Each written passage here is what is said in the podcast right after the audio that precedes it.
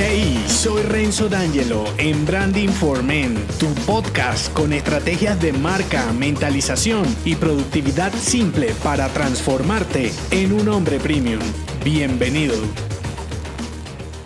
En esta pequeña entrega, última de la serie, te develaré el mensaje de una de mis frases insignes para un hombre de negocios. La frase de este episodio es, cada paso tiene su momento y cada instante su propia vida. Vive en el tiempo oportuno. Estar fuera de temporada te causa más problemas que beneficios cuando tu día está centrado en solucionar problemas pasados y posponer acciones de tu marca para el futuro. El presente se convierte en una pérdida de tu mayor activo, el tiempo. Y aunque te sientas el hombre más productivo de tu entorno porque siempre estás ocupado, cuando llegue el momento de rectificar quizás sea demasiado tarde. Por eso la pregunta no es cómo vivir en el presente, sería demasiado subjetivo. La cuestión es, ¿qué debes hacer ahora para optimizarte cada instante y obtener los resultados que quieres? Dicho de otra manera, ¿qué precisas ya para desencadenar después? Y entonces te obligas a responderte con acciones específicas en horas determinadas. Lo que te vuelve improductivo y poco efectivo es la frase maldita, no tengo tiempo. Porque si no tienes tiempo, entonces tampoco podrás salir de la rueda. Y sí que tienes tiempo, no eres extraterrestre, tenemos el mismo tiempo que cualquier otro hombre de negocios que vive como quiere. Entonces, ¿cómo romper el ciclo de posponer eternamente y centrarte en conseguir metas extraordinarias? Con estas dos acciones, dos ejercicios para aprovechar el tiempo con tu marca personal. El primero, determinar y el segundo, ejecutar. Voy por el primero, determinar. Comienza por identificar cuáles actividades te roban el tiempo. Por ejemplo, si estás creando algo valioso, probablemente las redes sociales, llamadas, juegos y mensajería de tu iPhone no aporten mucho, ¿verdad? Bueno, desintoxícate determinando cuáles tareas desembocan más acción. Es decir, que si haces esa actividad en especial en el momento correcto, lo que viene después será más simple de hacer. ¿Cómo lo logras? Ordenando por prioridad. Ya tienes el capítulo final de la serie. Ahora, echas para atrás hasta establecer cuál es la primera escena del primer episodio. Segundo ejercicio, ejecutar. Ejecuta en el momento apropiado. La acción es más simple de lo que parece. Agarras lo que planeaste, le pones día y hora en tu calendario y te olvidas de la multitarea. La clave está en terminar lo que empezaste haciendo una tarea y después la otra. No eres dos hombres, eres uno solo, así que actúa en serie, no en paralelo. Y si te preguntas, Renzo, ¿y ¿Qué hago primero entre las mil tareas que tengo? Bueno, primero no puedes tener mil tareas, debes reducirlas a las que tengan impacto directo en tu objetivo. Las demás, delégalas o elimínalas. Así de sencillo. Si no sabes cuáles tareas hacer ahora, regresa al primer ejercicio y solucionalo. No puedes iniciar una semana sin saber en detalle lo que vas a hacer cada día y ojalá cada hora productiva. Conclusión, pregúntate eliminando